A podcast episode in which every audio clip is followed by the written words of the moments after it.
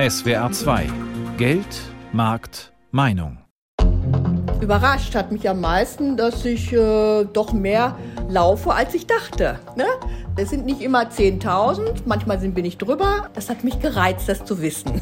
Die Hersteller und die, die daran Geld verdienen, die wollen es einfach immer weiter toppen, toppen, toppen. Und dann ist der Preis wieder teurer, dann kann die Uhr wieder einen Ticken mehr. Wie habe ich geschlafen und wie lange? Wie sieht es aus mit meiner Herzfrequenz? Mal kann man auch in Tagebücher Sachen eintragen. Also ich kann Daten über meine Menstruation zum Beispiel tracken, äh, wann ich welche Medikamente eingenommen habe, wie es mir gerade geht von der Stimmung her, ob ich Kaffee getrunken habe oder was ich auch gegessen habe, weil manchmal ist so ein Kalorientracker auch integriert. Und in der Regel ist es so, dass das eben nicht lokal auf dem Smartphone gespeichert wird, sondern dann auch an die Cloud vom Hersteller geht. Wir lernen uns immer besser kennen. Doch nicht nur wir, auch andere, Forscher, Firmen, Versicherungen lernen von unseren Gesundheitsdaten. Herzlich willkommen zu diesem Wirtschaftsmagazin mit Petra Thiele. Noch habe ich keine Smartwatch, aber ich wollte schon mal meiner Mutter eine unterjubeln, um ihren Herzrhythmus zu überwachen und Vorhofflimmern zu erkennen. So ein Mini-EKG können moderne Geräte inzwischen relativ präzise. Und es ist spannend, körperliche Leistungen und Zustände in Zahlen und bunten Kurven zu sehen. Mehr als sieben Millionen Menschen in Deutschland messen inzwischen am Handgelenk ihre Fitness, beim Sport oder auch im Alltag. Mehr als 17 Millionen nutzen Gesundheits-Apps. Tendenz steigend. Digitale Fitness ist ein Wachstumsmarkt. Allerdings die Technik allein hilft nicht runter vom Sofa. Sozialkontrolle ist oft der entscheidende Faktor. Samstagmorgen im Wald bei Oberolm bei Mainz. Caroline Hingst erwartet über 30 Hobbyläufer, die sie auf eine 5 bis 10 Kilometer lange Strecke schickt.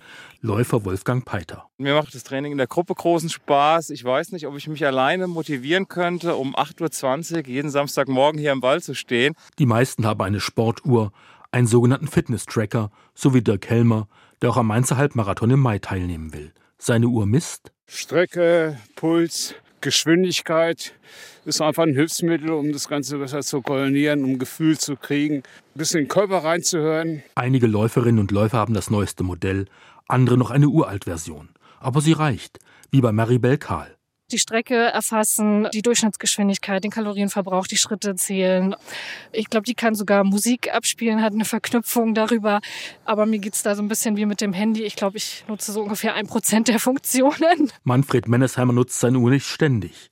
In der Gruppe achtet er lieber auf die anderen Läufer. Wenn man wirklich das ernsthaft modern, in einer modernen Weise betreiben will, gehört die Uhr heute eigentlich unverzichtbar dazu beim Einzeltraining. Ähnlich denkt auch Trainerin Caroline Hingst, die auch mal als Stabhochspringerin an Olympischen Spielen teilgenommen hat. Das mit den Apps, mit den Aufzeichnungen, das hat natürlich schon auch seine Vorteile, wenn jemand auf seine täglichen Schritte kommen muss, weil er überhaupt komplett das Gefühl verloren hat. Der hat gedacht, er bewegt sich viel und hat am Ende vom Tag dann 2000 Schritte gemacht. Das ist halt eindeutig viel zu wenig. Es gibt schon so dann Auswertungen, wo man dann ein kleines Lob, einen Pokal und sowas bekommt von der App. Und dann muss man selber lachen oder Luftballons kommen plötzlich geflogen. Also das ist natürlich schon ganz süß. Vieles sei auch unnötig, meint die frühere Hochleistungssportlerin. Viel wichtiger sei es, auf das eigene Körpergefühl zu achten, als auf Apps und Uhren. Für mich ist es äh, der Gesichtsausdruck, ein Lächeln, äh, wenn die Augen leuchten. Das ist mir viel, viel wichtiger, ehrlich gesagt, als dass die Uhr anzeigt, super, heute hast du eine Bestleistung gemacht. Wenig hält Caroline Hingst auch davon, seine Werte auf Facebook oder bei anderen sozialen Medien zu teilen. Das könnte sogar süchtig machen. Ja, manche fangen sich an zu vergleichen. Also die fangen an, sich mit anderen Leuten zu vergleichen. Die fangen an zu vergleichen, wie wenn ich 20 Jahre jünger war, was habe ich da geschafft. Und dann gibt es vielleicht eher bei Facebook und Instagram gibt es dann gefällt mir, Daumen hoch, super. Und nächste Woche gibt es nochmal Daumen hoch und dann hat man 10 Kilometer geschafft und dann gibt es wieder ein paar Daumen hoch. Und dann holt man sich die Bestätigung von außen holen. Und nur wenn man gut trainiert hat, dann ist man ein guter Mensch. Also das ist fehl am Platz. Aber die Sportartikelindustrie würde diesen Trend auch noch anheizen. In der Fitnessbranche ist es so, am besten jedes Jahr muss was neu erfunden werden. Entweder neue Trainingsgeräte, neue Uhr, natürlich auch die Klamotten neu. Die Hersteller und die, die daran Geld verdienen, die wollen es einfach immer weiter toppen, toppen, toppen. Und dann ist der Preis wieder teurer, dann kann die Uhr wieder einen Ticken mehr. Und wir Menschen sollten aber mehr gucken, dass wir auch wieder zur Ruhe kommen. Also wir schaffen ja von Montag bis Sonntag und auf Dauer ist es einfach nicht gesund.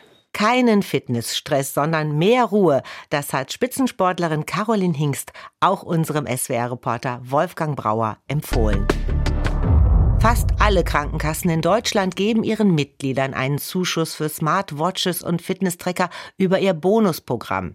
Was die Techniker Krankenkasse anbietet, habe ich Hubert Forster von der Landesvertretung Baden-Württemberg gefragt. Ja, wir bieten unseren Versicherten an, über unsere TK-App an unserem Programm TK Fit teilzunehmen. Und in diesem Programm belohnen wir gesundheitsbewusstes Verhalten. Beispielsweise gibt es da die Challenge innerhalb von zwölf Wochen an zehn Wochen mindestens 40 Kilometer Rad zu fahren pro Woche oder eben 60.000 Schritte zu machen. Und wer das schafft, der kann sich beispielsweise über unser Gesundheitsprogramm, unser Bonusprogramm Bonuspunkte sichern und da auch Geldprämien oder äh, Sachprämien, Kurse beispielsweise oder ähnliches zukommen lassen. Oder auch unsere Kooperationspartner über TK Fit bieten Prämien an, Sachprämien, die man abrufen kann. Also das ist ein interessantes Angebot, um fitnessbewusstes Verhalten zu belohnen. Wie funktioniert das mit der App der Techniker Krankenkasse genau? Also wenn man in die App reingeht, dann hat man eben die Möglichkeit auszuwählen. Je nachdem, was man für ein Betriebssystem hat, kann man eben über äh, Samsung Health oder Google Health da das auswählen oder Apple Health. Äh, das sind dann entweder Anbieter, die direkt auf dem Handy schon sind, oder man kann sich eben über äh, Wearables, also über externe Datenträger über TK-Fit verbinden. Wohin gehen dann die gesammelten Daten? Also grundsätzlich halten wir es mit dem Datenschutz so, dass wir nur die Sachen speichern, die unbedingt nötig sind. Erstens. Und zweitens, wir informieren unsere Versicherten darüber, was mit den Daten passiert, schaffen also Transparenz. Und das bedeutet jetzt in Bezug auf TK-Fit und unsere Fitnessangebote, dass wir natürlich wissen müssen, wann der Kurs startet, wann der Kurs endet, bestimmte organisatorische Dinge. Aber alle Daten, die jetzt die Performance selber betreffen, also wie viele Schritte habe ich gemacht, wie viel äh, Kilometer bin ich Rad gefahren, auf die haben wir gar keinen Zugriff. Die sind extern gelagert und werden auch sofort wieder gelöscht, wenn die Challenge vorbei ist. Also wir als TK haben überhaupt keinen Einblick, wie sportlich oder nicht sportlich die Menschen sind und wollen das auch gar nicht wissen. Die Techniker Krankenkasse hat ja mehr als 11 Millionen Mitglieder. Wie viele haben denn schon beim TK Fit Angebot mitgemacht? Also das Angebot ist für unsere Versicherten sehr attraktiv. Wir bieten das jetzt seit etwa fünf Jahren an, haben monatlich etwa 150.000 Nutzerinnen und Nutzer. Damit sind wir sehr zufrieden und wir bieten in unserem Bonusprogramm auch günstigere äh, Zugriff auf Fitness-Tracker und dergleichen an, also Wearables beispielsweise, und stellen da auch fest, dass diese Belohnung da auch sehr gut angenommen wird. Also wir sind da voll auf dem richtigen Weg. Sagt Hubert Forster von der Techniker Krankenkasse Baden-Württemberg. Der kanadische Premierminister Trudeau hat sich schon in anspruchsvollen Yoga-Stellungen präsentiert und ist bekannt für originelle Socken. Bei Barack Obama sorgte vor einigen Jahren das Fitnessarmband Fitbit am Handgelenk für Aufsehen. Dabei hatte der damalige US-Präsident mit einer Apple Watch geliebäugelt. Es ist unklar, ob Sicherheitsbedenken gegen Apple sprachen. Für Fitbit war der prominente Träger ein Hauptgewinn. Die Verkaufszahlen schossen in die Höhe. Inzwischen ist die USA das Land mit den meisten Fitness-Apps und Armbändern. Thomas Reinches berichtet. Von fünf erwachsenen Amerikanern nutzen zwei inzwischen Gesundheits-Apps, so eine aktuelle Studie aus den USA.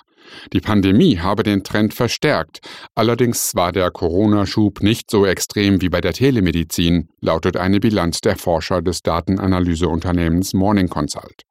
Mehr als ein Drittel der US-Amerikanerinnen und Amerikaner messen ihre Körperdaten durch Wearables, meist Fitness-Tracker am Handgelenk. Die beliebteste Funktion ist das Aufzeichnen sportlicher Aktivitäten, gefolgt von Schlaftracking, Gewichts- und Kalorientracking. Immerhin knapp ein Viertel der Leute nutzt Apps aber auch, um ihre Medikamente zu managen oder ihre mentale Gesundheit zu verbessern. Glückwunsch, du hast drei Nächte in Folge mehr als acht Stunden geschlafen. Wenn Menschen so mehr über ihren eigenen Gesundheitszustand erfahren, kann das eigentlich nur nützlich sein. Im Idealfall spornt die App oder das Gerät sogar dazu an, sich gesünder zu verhalten. Du hast dein Bewegungsziel fast erreicht. Wenn du jetzt eine halbe Stunde spazieren gehst, schaffst du es noch. Aber was, wenn dadurch auch andere etwas über den eigenen Gesundheitszustand erfahren? Australische Forscher haben fast 21.000 Gesundheits-Apps untersucht und festgestellt, dass knapp 90 Prozent von ihnen Daten sammelten, die genutzt werden können, um Profile zu erstellen. Viele Apps verstießen gegen die eigenen Datenschutzbedingungen. 28 Prozent hatten erst gar keine Datenschutzbedingungen. Oft hatten die Apps Dienste von anderen Unternehmen eingebunden, etwa Google oder Facebook, an die sie Daten übermittelten. Und selbst wenn wir nur vermeintlich unbedenkliche Daten in sozialen Medien teilen, können daraus überraschende Rückschlüsse gezogen werden. You have studies that are looking at social media that is widely accessible. It's not viewed as, you know, protected information necessarily. Es gibt Studien, die leicht zugängliche Daten aus sozialen Medien auswerten, Datensätze von Twitter oder Facebook. Daraus versuchen Forscher abzuleiten, ob jemand etwa schizophren oder depressiv ist. Saying like, oh, well, is there, you know, a chance this person has a mental health condition like schizophrenia or depression? Elizabeth Kasunas, Informatikprofessorin an der Indiana University in den USA. Als eines ihrer Fachgebiete nennt sie Gesundheitsdatafizierung. Sie interessiert, wie Menschen im Alltag mit digitalen Geräten Gesundheitsdaten sammeln und wie sie damit umgehen. Eine große Regulierungslücke sieht Elizabeth Kasunas darin, wie Daten von Fitness-Apps in der Wissenschaft gehandhabt werden. Wenn in der Medizin an Menschen geforscht wird, dann muss normalerweise eine Ethikkommission, ein Institutional Review Board, kurz IRB, das Forschungsvorhaben prüfen. It's the wide range of personal data in all of these fitness devices being used by like die ganze Flut von Datenmengen von Fitness-Trackern bis zu Smart-Speakern wie Alexa oder Fitbits ist nicht reguliert. Der Ethikrat sagt, das ist keine Forschung an Menschen. Macht damit, was ihr wollt. Und so lassen sich diese Einblicke in die Gesundheit der Menschen gewinnen. Have at it as you will to be able to use that information to derive insights into people's health. Das gilt zumindest in den USA. Daten von Trackern und Apps können die Wissenschaft in vielen Bereichen voranbringen. Die Schlafforschung beispielsweise hofft, davon zu profitieren, dass sie Menschen nicht mehr nur in Schlaflaboren beobachten kann, sondern sie ihnen die Daten von zu Hause ausliefern. Doch dann stehen Forschungsteams oft vor der Aufgabe, riesige Datenmengen auswerten zu müssen. It's a challenge because a lot of the people das ist eine Herausforderung. Viele Leute, mit denen ich arbeite, haben nicht die Infrastruktur, um größere Datenmengen zu analysieren. Die sehen eine Zusammenarbeit mit Google oder Microsoft oder Amazon als Weg, Innovationen und Wissen voranzutreiben. Researchers or Microsoft or, or Amazon is, something that is viewed as a way to drive innovation and, and push the knowledge of the field further. Über Forschungskollaborationen können Daten also ebenfalls bei den großen Internetkonzernen landen. Die generieren damit unter anderem die KI-Modelle, die Smartwatches beim Analysieren von Schritten und Herzschlag helfen. Keine Unregelmäßigkeiten festgestellt, aber entspann dich mal ein bisschen. Datenschutz und Fitness-Tracking. Damit beschäftigt sich Fachredakteurin Julia Struck von Computerbild seit mehreren Jahren. Das Ergebnis ihrer Tests ist erschreckend. Dabei können die Juristen nur das Kleingedruckte prüfen. Wenn aber da schon Unerlaubtes drinsteht, was geschieht dann erst in der Praxis? Frau Struck, fangen wir vorne an. Welche Unternehmen haben Sie jetzt getestet? Wir haben uns die beliebtesten Smartwatches herausgepickt und dazu jeweils die passende App, weil wenn man eine Smartwatch oder einen Fitness-Tracker auch benutzen möchte, dann muss man immer die Hersteller-App auf dem Smartphone installieren, damit man das überhaupt einrichten und nutzen kann. Und die, die dabei waren, das waren Apple, Samsung, Huawei, Fitbit, Garmin und Xiaomi. Und wir haben uns da die allgemeinen Geschäftsbedingungen bzw. Nutzungsbedingungen und die Datenschutzbedingungen jeweils angeschaut. Und dafür haben wir unabhängige Anwaltskanzleien beauftragt. In diesem Jahr war das die Kanzlei vom bekannten Medienrechtsanwalt Christian Solmecke. Von diesen sechs beliebten Fitness-Apps in Deutschland hat Xiaomi die Note mangelhaft bekommen. Warum? Da stimmte eigentlich durchweg alles nicht. Also die halten sich nicht an den europäischen Datenschutz. Zum Beispiel übertragen sie Daten in andere Länder und ignorieren auch Regeln zur Löschung von Daten. Sie schreiben in den Bedingungen, dass auch chinesisches Recht teilweise gelten soll. Das ist überhaupt nicht zulässig. Und auch Apple hat da zum Beispiel ja auch nicht ganz so gut abgeschnitten. Die drücken sich zum Beispiel total schwammig aus und erklären nicht richtig, wie sie die Daten genau nutzen. Und es ist auch unklar, wie sie das sicherstellen, dass die Regeln der DSGVO auch eingehalten werden. Von Apple hätte ich jetzt schon mehr erwartet. Absolut, von Apple würde man erwarten, dass sie sich sehr um Datenschutz anstrengen, zumal sie das auch selber immer betonen, wenn sie zum Beispiel neue Produkte vorstellen und da äh, dem Ganzen immer einen ganzen Abschnitt widmen und da viel zu, zu erzählen haben. Samsung Health hat etwas besser abgeschnitten. Das ist richtig. Samsung hat vor allem bei den allgemeinen Geschäftsbedingungen ein bisschen besser abgeschnitten. Allerdings äh, schließt der äh, Anbieter auch trotzdem die Haftung zu weitgehend aus. Und ähm, beim Datenschutz sieht es auch genauso schlecht aus wie bei Apple. Ähm, der Konzern nutzt sogar Daten zu Marketingzwecken, ohne das jetzt genauer ähm, einzugrenzen. Und es sind auch ein paar unwirksame Klauseln drin. Also das Unternehmen gibt auch Informationen in Drittländer weiter, ohne zu klären, wie die dort geschützt sind. Und auch die Verarbeitung der Daten erfolgt offenbar in Südkorea und das ist auch nicht erlaubt. Es gibt auch keine Informationen zu den betroffenen Rechten und deshalb haben auch hier die Anwälte die Note 4 ausreichend vergeben. Das Unternehmen Fitbit gehört mittlerweile zum Google-Konzern. Bei Fitbit bemängelten ihre Juristen auch unwirksame Klauseln, deshalb nur die Note ausreichend. Es gab beim aktuellen Test aber auch zwei Apps, die die Note gut bekommen haben. Ja, das ist richtig. Also Garmin Connect hat zum Beispiel sehr positiv abgeschnitten. Sie punkten damit, dass sie eben sehr übersichtlich und sehr verständlich ganz genau erläutern, was sie mit den Daten machen. Und sie verarbeiten die Daten auch nur unternehmensintern.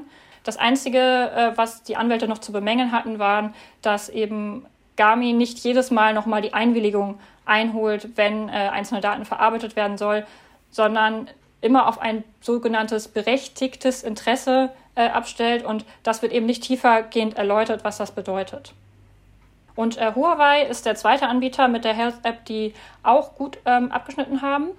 Wichtig zu wissen vorab ist, dass man, wenn man ein Android-Smartphone hat, nicht diese App einfach aus dem Google Play Store runterladen kann, sondern das muss man eben über den Huawei eigenen App Store oder über so einen Link aus dem Browser tun.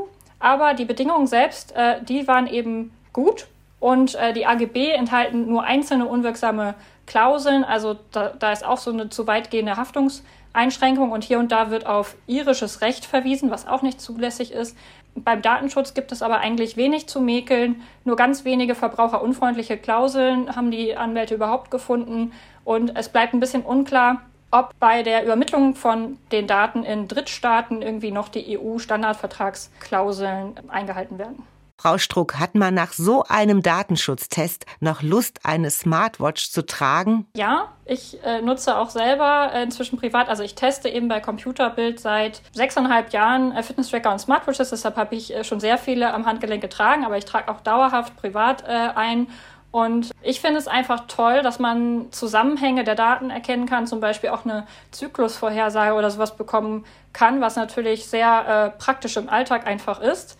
Ähm, und auch wenn man jetzt zum Beispiel gerne laufen geht, dann ist es toll, wenn man eine Tempoanalyse hat oder wenn man die Möglichkeit hat, sich seine Herzfrequenz anzusehen und auch in einem gesunden Bereich trainieren kann. Gegebenenfalls auch mal zum Arzt gehen kann, wenn man merkt, irgendwas stimmt mit den äh, Daten nicht. Also es ist schon ein tolles Frühwarnsystem an sich. Und ähm, persönlich finde ich, dass es auch mit der Zeit sich so ein bisschen äh, abnutzt. Also am Anfang denkt man, wow, so lange habe ich geschlafen oder so kurz und guckt sich die Daten total akribisch an. Und irgendwann mit der Zeit guckt man da eigentlich eher selten so rein. Also das muss man sich auch bewusst machen. Also man, bei manchen ist es auch so, die tragen ein paar Monate eine Smartwatch und dann landet sie irgendwann vielleicht doch in der Ecke. Auch gerade, weil die Dinger sehr stromhungrig sind und äh, es nervt dann vielleicht doch, wenn man zum Beispiel eine Apple Watch oder eine Samsung-Uhr ähm, täglich laden muss. Meint Digital-Fitness-Expertin Julia Struck. In Los Angeles entstehen viele Fitness-Trends. Was dort angesagt ist, kommt etwas später auch zu uns. Also tief einatmen. Sound trifft auf Licht, Kunst auf Meditation, all das weit weg vom Stress des Alltags. Das ist die Idee von Chroma Sonic. Mitgründerin Harriet Bourne Girardoni beschreibt, wie es funktioniert. You go into this space and sit on the ground and lean on a cushion. Man betritt den Raum, setzt sich auf den Boden oder lehnt sich an ein Kissen, entspannt den Körper, entspannt den Geist. Es gibt nichts, auf das man sich fokussieren muss, außer auf die Farben und den Sound, der das Material im Raum schwingen lässt. Die Räume von Chromasonic liegen im hippen Stadtteil Venice in Los Angeles. Sie sind ein Gegenentwurf zum hektischen Treiben der Metropole an der US-Westküste. Johannes Girardoni, der Künstler hinter Chromasonic, spricht über den Grundgedanken. Wir leben in einer Zeit, in der uns die Geschwindigkeit der Informationen herausfordert. Es ist sehr schwer geworden, die Psyche zu beruhigen. Etwa eine halbe Stunde dauert die Session in dem kuppelartigen Raum, in dem alles abgerundet ist. Lichter und Farben pulsieren und wechseln im Rhythmus der meditativen Sounds. Anschließend reflektieren die Besucher gemeinsam ihre Erfahrungen. Kosten 35 Dollar pro Person in einer Gruppensession, bei der bis zu acht Gäste teilnehmen. Wer Chromasonic lieber alleine oder im privaten Kreis erleben möchte, kann auch den ganzen Raum mieten. Was empfinden die Menschen danach? Dazu nochmal Harriet Bourne Girardoni. Also die Menschen berichten, dass sie sich sehr ruhig fühlen, aber auch sehr fokussiert. Das zieht sich durch. Sie beschreiben, dass sie das Gefühl für die Zeit verlieren, eine grenzenlose Erfahrung, fast wie ein Klartraum. Stichwort Mindfulness oder zu Deutsch Achtsamkeit, ein Trend, der in Kalifornien allgegenwärtig ist. Für viele Menschen in den USA hat das auch einen technischen Aspekt. Einer Studie aus dem vergangenen Jahr zufolge trackt bereits jeder fünfte US-Amerikaner per Fitnessuhr oder Smartwatch seine Gesundheitsdaten. Und an den Stränden Kaliforniens dürften es weit mehr sein. Die Soziologin Gina Neff forscht an der Universität Cambridge zu den Folgen.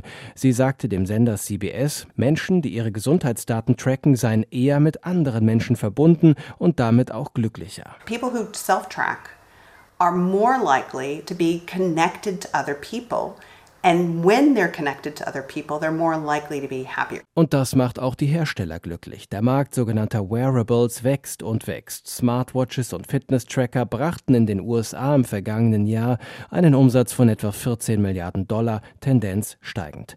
Doch die Flut an immer neuen technischen Möglichkeiten, Daten und Angeboten bis hin zur künstlichen Intelligenz kann das Wohlbefinden auch negativ beeinflussen und Stress erzeugen. Genau dem will Johannes Girardoni mit Chromasonic entgegen entgegenwirken.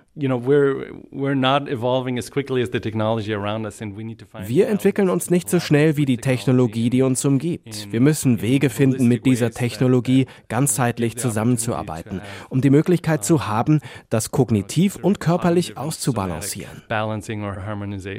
Es ist eine Balance, nach der heute immer mehr Menschen streben, vor allem in einer Metropole wie Los Angeles, in der Schnelligkeit und Entschleunigung dicht beieinander liegen. Und nicht nur dort. Die Macher von Chromasonic aus dem Stadtteil Venice arbeiten daran zu expandieren und ihre ultimative Form der Entspannung auch an andere Orte zu bringen, möglicherweise eines Tages auch nach Deutschland. Informationen von SWR-Korrespondent Sebastian Schreiber.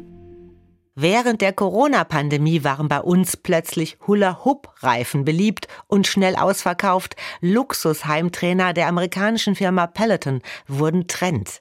Peloton mit seinem Abo-Modell galt als Apple des Fitnessgeschäfts. Investmentexpertin Barbara Klaus weiß, was auf dem Fitnessmarkt läuft. Also zum einen ist es ein hart umkämpfter Markt. Manchmal gibt es eben auch Entwicklungen, die sehen für mich eher vielleicht nach Trends aus.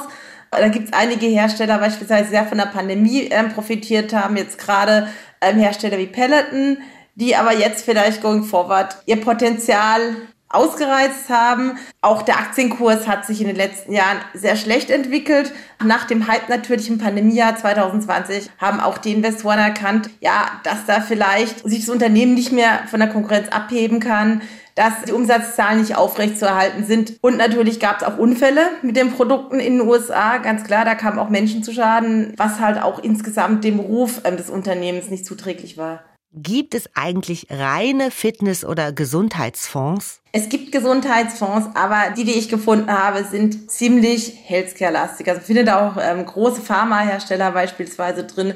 Man findet auch ähm, Nahrungsmittelhersteller drin. Man findet auch tatsächlich in kleineren Anteilen auch teilweise Hersteller von Fitnessgeräten wie Technogym drin oder Nike oder Garmin, die quasi diese GPS-Tracker machen, aber auch diese Fitnessarmbänder beispielsweise. Also es ist bunt gemischt und wenn man sich so einen Fonds kaufen würde, hat man dann eben auch die großen Unternehmen drin. Es sind keine Pure Place. Das heißt, man muss auch selber in sein Portfolio schauen, ist man vielleicht schon da exponiert, macht es Sinn, das dazu zu nehmen oder man entscheidet sich dazu vielleicht ein kleineres Portfolio mit dezidiert ausgerichteten Titeln zu kaufen, aber immer gestreut und immer nur als kleine Beimischung, weil ich nicht empfehlen würde, wirklich einzelne Aktien im Portfolio so hoch zu gewichten, sondern immer zu streuen. Meint Barbara Klaus von Scope Fund Analyze in Frankfurt.